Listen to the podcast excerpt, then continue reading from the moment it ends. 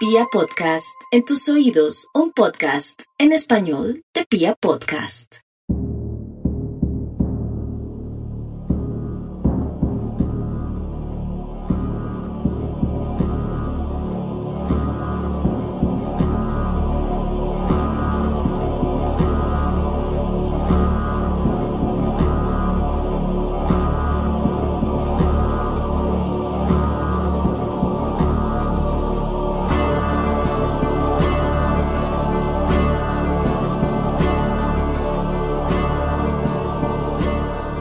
Cuenta la leyenda que Baba Yaga era una mujer mitad bruja, mitad espectro, mitad demonio, que rondaba por los bosques eslavos donde hoy se encuentra la nación rusa. Era una mujer con aspecto demacrado, viejo, sus huesos se veían debajo de su piel, tenía una nariz azul, dientes de acero para poderlos usar y desgarrar la carne de sus víctimas. Una pata de hueso que representaba su paso por el mundo de los muertos y una pata normal que representaba su habilidad para desenvolverse en el mundo de los vivos. Baba Yaga era el espectro que asustaba a los niños que se portaban mal. Era el espectro que avergonzaba a aquellos que no tenían una vida digna. Solía robarse personas para comérselas. Utilizaba sus dientes de acero para poder triturar los huesos de aquellos que caían en sus garras y para poder degustar la carne cruda de todos los hombres, mujeres y niños que se atrevían a descarriarse de la sociedad. Baba Yaga era un espectro que apareció alrededor del siglo X en lo que hoy conocemos como Rusia, pero que llegó a materializarse en distintas manifestaciones culturales, llegó a manifestarse en distintos cuentos y creencias para volverse inmortal para los rusos, quienes a hoy en día, de la misma manera en que este lado del mundo conocemos a la patasola, a la llorona o a la to o a otros tipos de espectros, se posicionó perfectamente en la memoria colectiva de los eslavos, de los soviéticos, del rus y de los rusos de hoy en día.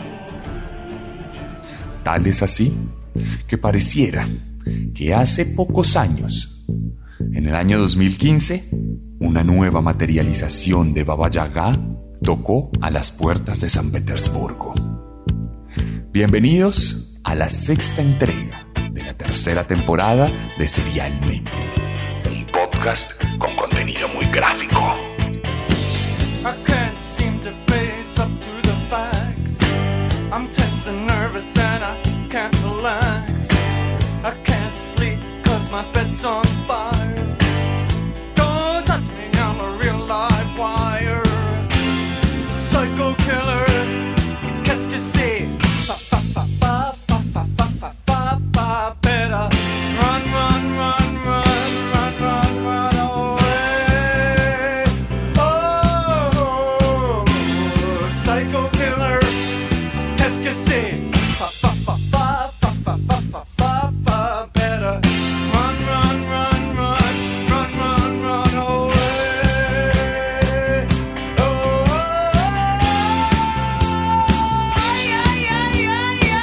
hoy les voy a contar la historia de una mujer. No es común que hablemos de mujeres en serialmente, pero sí hay asesinas seriales, aunque en menor medida. La de hoy es tan malévola y tan macabra que iguala a los peores asesinos de los que hemos hablado acá e incluso va a evocar al primer protagonista de este podcast hace más de tres años. Hoy les voy a contar la historia de una rusa, de una soviética. Hoy les voy a contar la historia de una mujer que supo desenvolverse en el mundo de la maldad de la misma manera en que lo hizo aquel espectro. Hoy les voy a contar la historia de Tamara Samsonova. La abuela caníbal.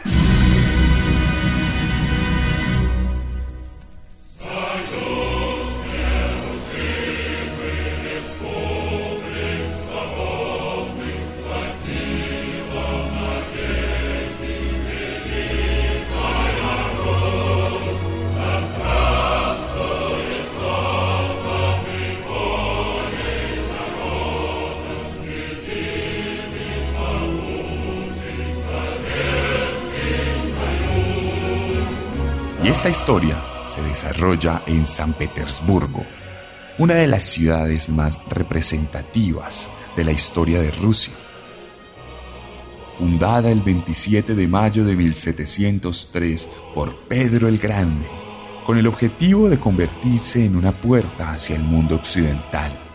San Petersburgo ha alojado algunas de las historias más importantes de lo que hoy conocemos como Rusia.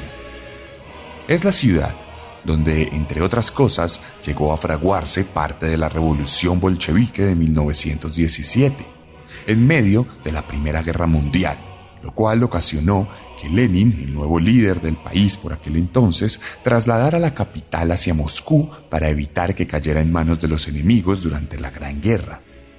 Desde entonces, la ciudad no volvió a ser la capital, pero siguió siendo uno de los bastiones más importantes para los rusos, quienes le cambiaron el nombre de San Petersburgo a Leningrado, una ciudad muy famosa durante la Segunda Guerra Mundial por sufrir uno de los sitios más largos de la historia contemporánea de la guerra. Cuando los alemanes llegaron a las puertas de Leningrado, la encerraron por completo y la sometieron a una hambre asesina que ocasionó que más de un millón quinientas mil personas murieran hasta 1944 cuando fue levantado el asedio.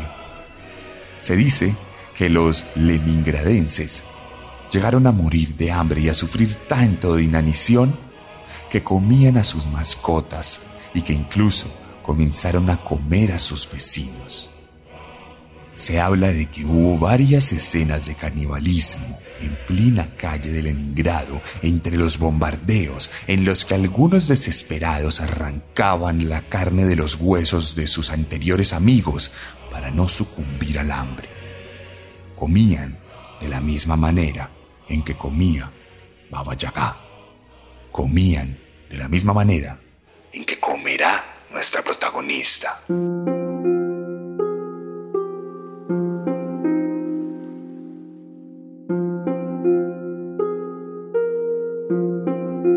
Tamara Samsonova nació el 5 de febrero de 1947 en la ciudad rusa de Uzhur, una ciudad terciaria sin ninguna importancia en la cual no había personas de clases particularmente distintas a lo que había en el resto de Rusia. Como bien sabemos, por aquel entonces el comunismo reinaba. Y Tamara era parte de una familia perteneciente al partido, perteneciente a la clase obrera y perteneciente a cualquier cosa que no destacara en un sistema de gobierno donde el objetivo era justamente ese, que nadie destacara. Tamara estudió como cualquier otra persona. No tuvo ningún tipo de trauma y no tuvo ningún tipo de patología que nos dijera que en el futuro se iba a convertir en un monstruo. De hecho, acabó su secundaria y fue trasladada a Moscú por sus padres para que pudiera estudiar en la universidad. Allí estudió filología y lenguas, por lo cual se convirtió en una traductora excelente que podía hablar en más de seis idiomas, entre los cuales manejaba a la perfección el ruso, naturalmente, el inglés y el alemán. Esto le permitió comenzar a desenvolverse de distintas maneras en la sociedad.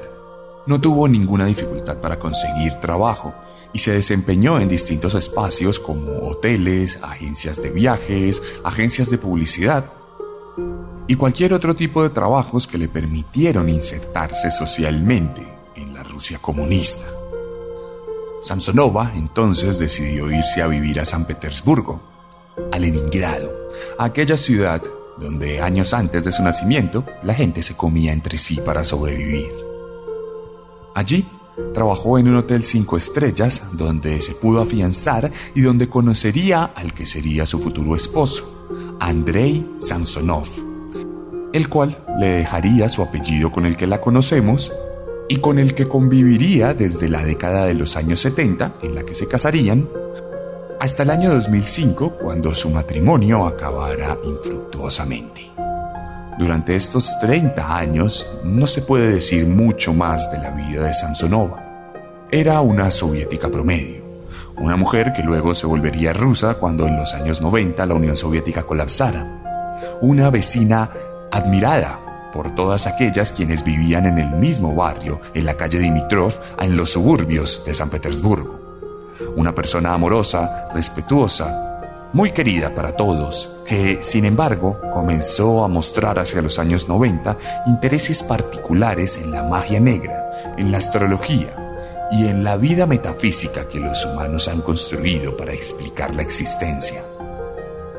Estamos hablando de una mujer que además comenzó a interesarse de forma muy particular en Andrei Chikatilo, uno de los protagonistas principales de Serialmente, pues fue aquel sobre quien contamos la historia en el capítulo 1. Samsonova comenzó a obsesionarse con este caníbal de Rostov. Comenzó a ver cómo funcionaba su cabeza, leyó absolutamente todos los periódicos que salieron a hablar de él. Comenzó a seguir su juicio de cerca y trató de entender cómo se fraguaba en su cabeza la necesidad de destruir cuerpos humanos, la mera maldad que le habitaba el corazón y que lo llevó a ser uno de los protagonistas siniestros más grandes de la historia del crimen mundial.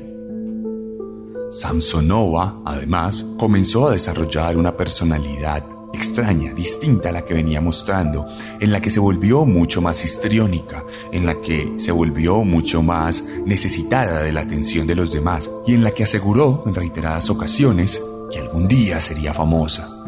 Dijo que llegado el momento, el mundo entero hablaría de ella y que jamás se olvidarían de su nombre. Lamentablemente, ninguno de los vecinos llegó a imaginar a qué se refería verdaderamente esta mujer.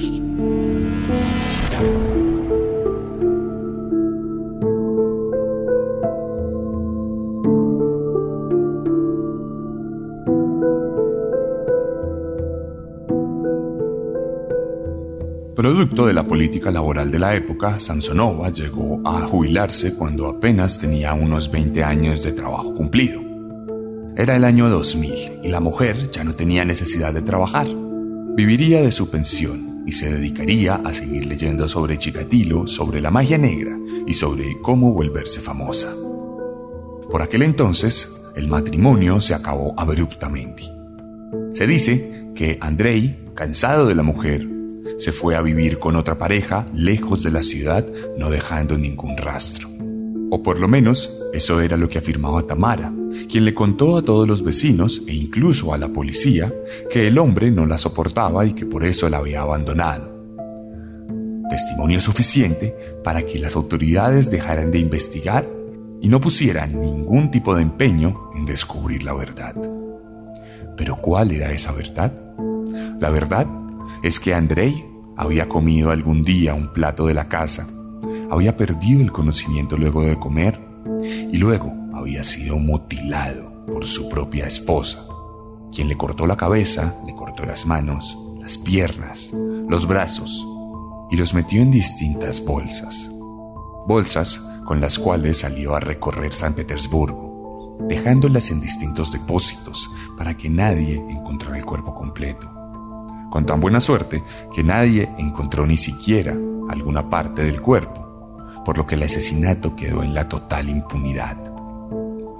Tamara había comenzado su carrera de muerte, asesinando a su propio esposo, al cual le había jurado amor eterno 30 años atrás. Desde este momento, la leyenda de Baba Yaga comenzó a materializarse lentamente en los suburbios de San Petersburgo.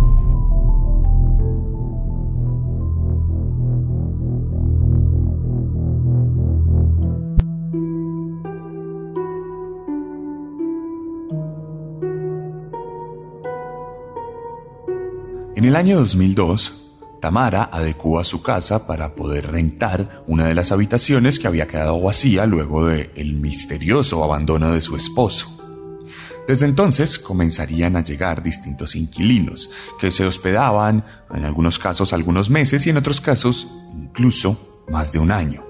Por aquel entonces, siendo 2003, Tamara se acercó a una de las vecinas y le pidió una sierra de cocina prestada porque necesitaba hacer algo en su casa. La vecina, más adelante, afirmaría que la sierra nunca sería devuelta y tampoco se imaginaría el uso real que le daría. pues siendo el 6 de septiembre de 2003, Tamara se aventuraría al segundo asesinato, el de su inquilino, un hombre que al no querer pagar la renta de forma cumplida, sufriría la ira de su casera, quien lo golpearía para luego apuñalarlo en reiteradas ocasiones, para luego tomar la sierra y comenzar a cortar sus miembros de la misma manera en que cortó los de su esposo. Pero entonces, un poco de curiosidad se cernía sobre la cabeza de la contemporánea Baba Yaga. ¿A qué sabía el cuerpo del ser humano? ¿De qué manera podía nutrirse de la carne y de los órganos de su más reciente víctima? Luego de descuartizarlo de la misma manera en que haría con su ex esposo, cogería algunos pedazos de carne y de la misma manera en que el espectro eslavo trituraba y arrancaba los tejidos del hueso con sus dientes de acero, Tamara haría lo mismo para envolverlo en papel aluminio y guardarlo en la nevera. El hombre fue dejado en distintas bolsas y repartido por todo San Petersburgo. Nuevamente, la policía no se haría eco de los hechos y Tamara comenzaría a probar la carne de su víctima para darse cuenta del auténtico deleite de apoderarse de otro ser humano.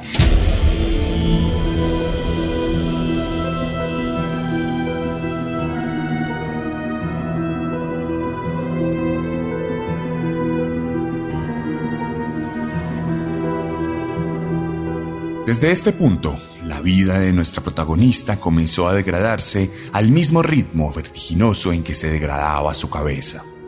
Los vecinos dicen que Tamara cambió radicalmente su personalidad, que le encantaba salir desnuda al balcón para que la vieran los demás, que se sentaba a leer el periódico sin ropa encima, que se reía estrepitosamente, que hacía mucho ruido y que recibía con auténtica locura a sus nuevos inquilinos, quienes misteriosamente no duraban mucho tiempo en la casa. Así, a medida que avanzaban los años, avanzaba también la locura de nuestra protagonista, quien ya comenzaba a tener un aspecto dejado, que en su casa también comenzaba a verse cómo las grietas se apoderaban de las paredes, cómo la suciedad y el mal olor salían de la puerta principal, y cómo la soledad se volvía sospechosa. Sin embargo, era una mujer que llevaba cerca de 20 años viviendo en el lugar, por lo que los vecinos hicieron caso omiso de esta locura y la adjudicaron a la creciente y progresiva vejez que se apoderaba de la casa Sansonova. La mujer entonces comenzó a tener problemas respiratorios, por lo cual decidió devorar los pulmones de sus víctimas, pensando que los tejidos de los cadáveres eran suficientes para dar nuevos nutrientes a sus pulmones y curarlos. La locura se había apoderado de Sansonova. Se había apoderado de la misma manera en que se apoderó de Chikatilo, su ídolo. Y también de la misma manera, tal vez un poco distinta, en que se apoderó de los pobladores antiguos de Leningrado que se comieron unos a otros para evitar la muerte colectiva. De hecho, por aquel entonces, siendo alrededor del año 2008-2009, una de sus víctimas sí sería encontrada incompleta, en una de las bolsas. La policía lanzó una investigación, pero ni siquiera tuvo la posibilidad de identificar al muerto, por lo cual no tuvo la forma de conectarlo con Sansonova. La vida de nuestra protagonista al tiempo estaba siendo consignada en su diario, un cuadernillo en el cual todos los días escribía notas en ruso, inglés y alemán donde contaba que había bajado de peso, que había subido de peso, que había comido poco, que había asesinado a alguien, que había rentado nuevamente la casa, que había soñado con Chikatilo y que había tenido muchas más experiencias, consignadas juiciosamente en lo que más adelante se convertiría en un vestigio de la locura, en un vestigio del odio y del dolor que causó con sus propias mandíbulas sedientas de sangre humana. Sin embargo, todo esto estaría próximo a llegar a su fin en el año de 2015.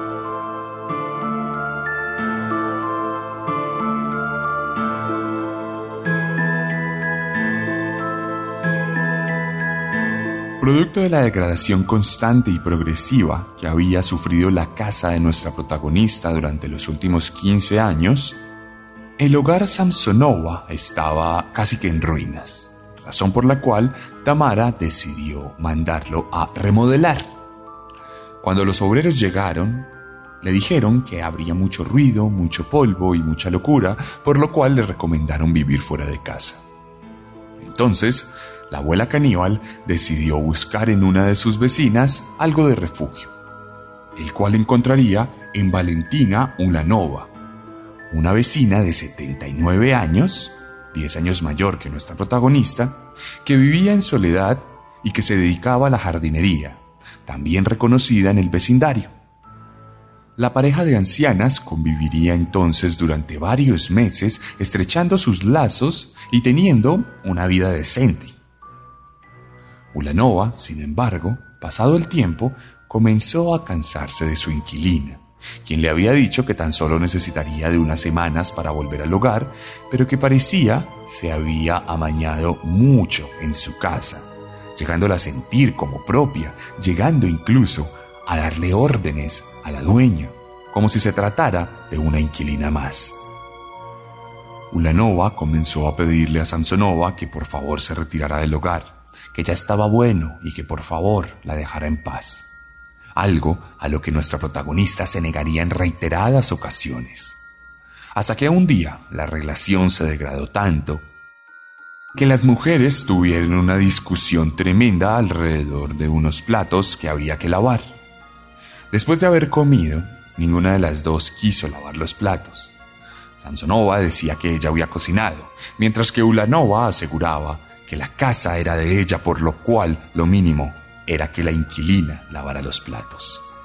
Una fuerte discusión que terminaría con nuestra protagonista saliendo de la casa, pero no para calmarse, sino para ganar una nueva víctima de forma premeditada.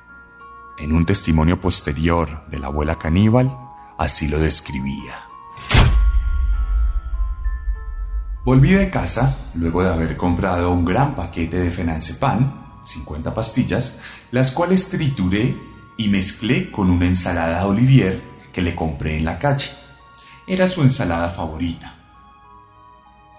Luego me levanté a las 2 de la mañana y encontré su cuerpo tendido en la cocina. Estaba viva, pero inconsciente. Tomé la sierra prestada y comencé a pasarla por su garganta hasta que corté su cabeza. Luego desmembré sus cuerpos de forma progresiva.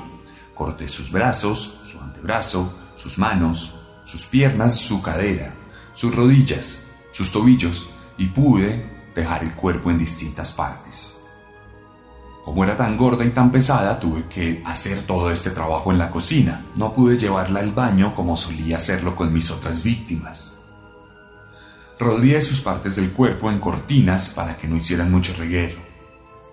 Destacé algunos pedazos de carne para guardarlos en papel aluminio para podérmelos comer después.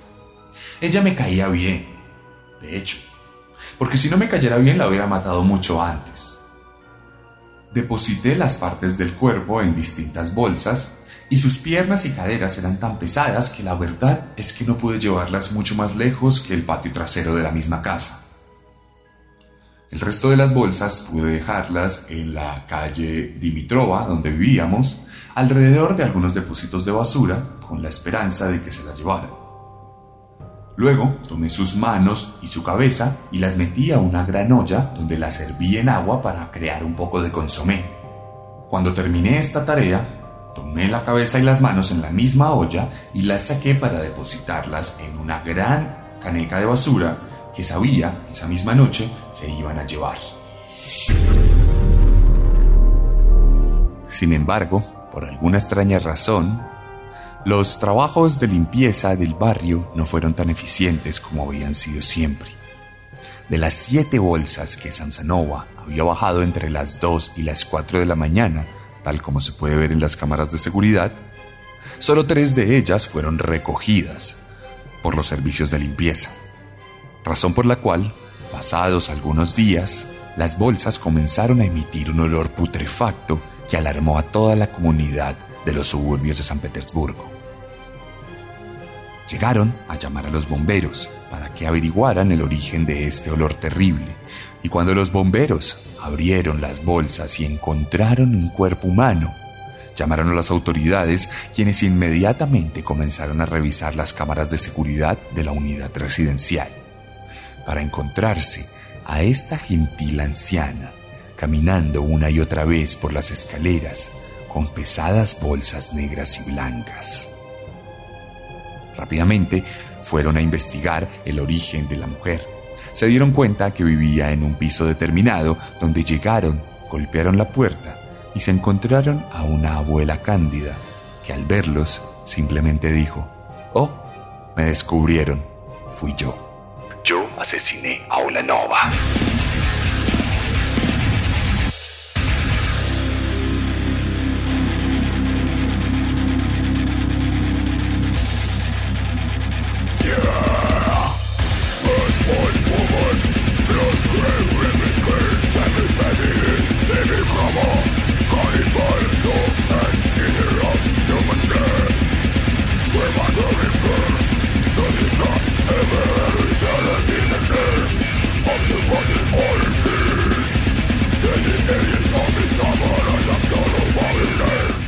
29 de julio Samsonova fue llevada a los estrados, ya se había convertido en una celebridad. Había cumplido su objetivo de ser reconocida. Había cumplido su objetivo de ser eterna. La Baba Yaga contemporánea había logrado que toda la prensa de San Petersburgo se volcara a los estrados solo para verla, para captar una imagen de ella, para tomar un pedacito pequeño de aquella historia en la que ella fingía estar incómoda. Con sarcasmo gritaba y decía, Oh, ahora todo el mundo se va a enterar que soy una caníbal. Ahora todo el vecindario va a pensar mal de mí. Se tomaba la boca con la mano para segundos después transformar ese gesto de sorpresa en uno de seducción. La mano, que había sido utilizada para tapar su boca, se convertía en una pista de un beso. Daba un beso en la mano y le enviaba besos a los periodistas. Los saludaba como si se tratara de una celebridad. E incluso, cuando llegó a comparecer ante el juez, dijo lo siguiente. Estuve preparándome para esta acción judicial durante decenas de años. Todo lo hice deliberadamente. No tengo otro lugar donde vivir. Soy una persona mayor He pensado 77 veces en esto y luego decidí que debo estar en prisión. Moriré ahí y el Estado probablemente me enterrará. Con este último asesinato cierro un capítulo. Ante eso, el juez le preguntó qué pensaba de su propio arresto. A lo que ella respondió, Usted decide, señoría. Después de todo, soy culpable y merezco un castigo.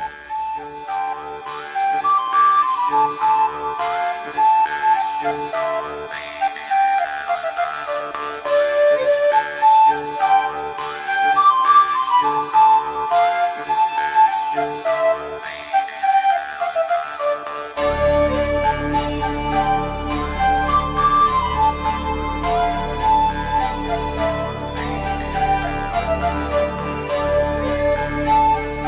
juicio de Samsonova no se ha llegado a cerrar del todo.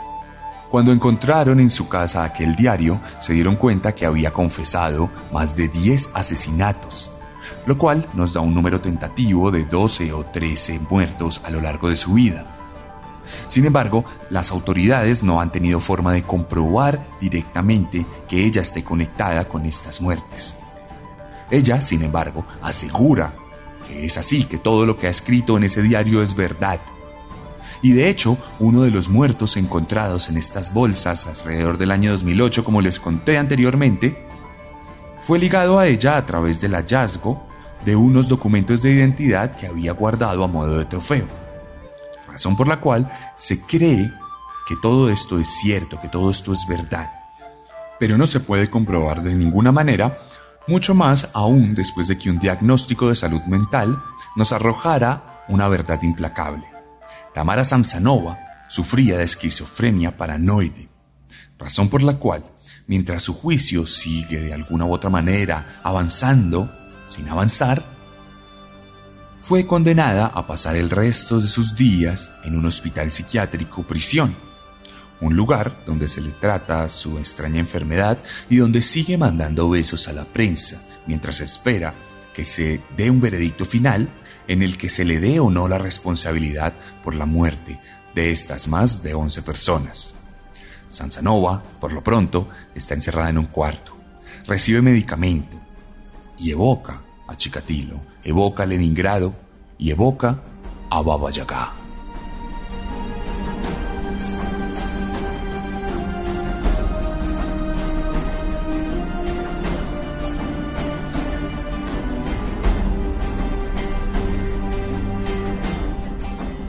Los ojos profundamente negros de nuestra protagonista son un vestigio de la oscuridad que invadió por completo los suburbios de San Petersburgo. Una ciudad que históricamente ha sufrido de distintos tipos de locura. Una ciudad que parece ser el escenario perfecto para que las leyendas urbanas tradicionales sigan manifestándose de las peores maneras.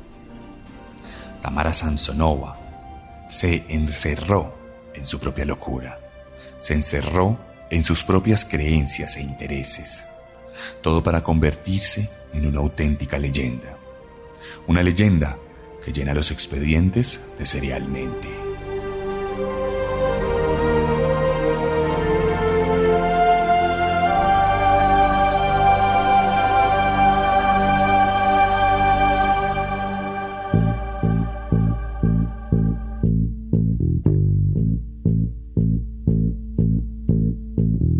Y esta fue la historia de Tamara Samsonova en la sexta entrega de la tercera temporada de Serialmente. Si les gustó cómo narré este capítulo, estoy seguro que les va a gustar mucho más como narro en cada uno de mis libros, disponibles en todas las librerías de Colombia, pero también a través de mis redes sociales.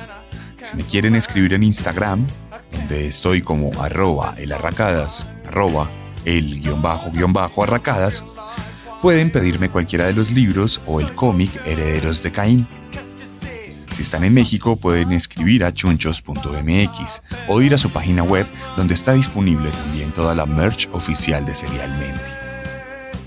Recuerden que si lo desean puedo firmar sus libros si me lo piden explícitamente a través de mis redes sociales, donde además también van a encontrar una publicación con fotografías de esta mujer, con videos de esta mujer donde pueden ver cómo sonreía la prensa, cómo besaba al aire y cómo se vanagloriaba por todo lo que había hecho. Recuerden que la mejor manera de apoyarnos es compartir esta historia, compartirla con alguno de sus amigos, de sus familiares, que conozcan serialmente, recomendarlo. Recomiéndenlo, escuchen el podcast, que más personas lo escuchen y esa es la mejor manera de apoyar este trabajo, que al final es un camino para que lean mis libros.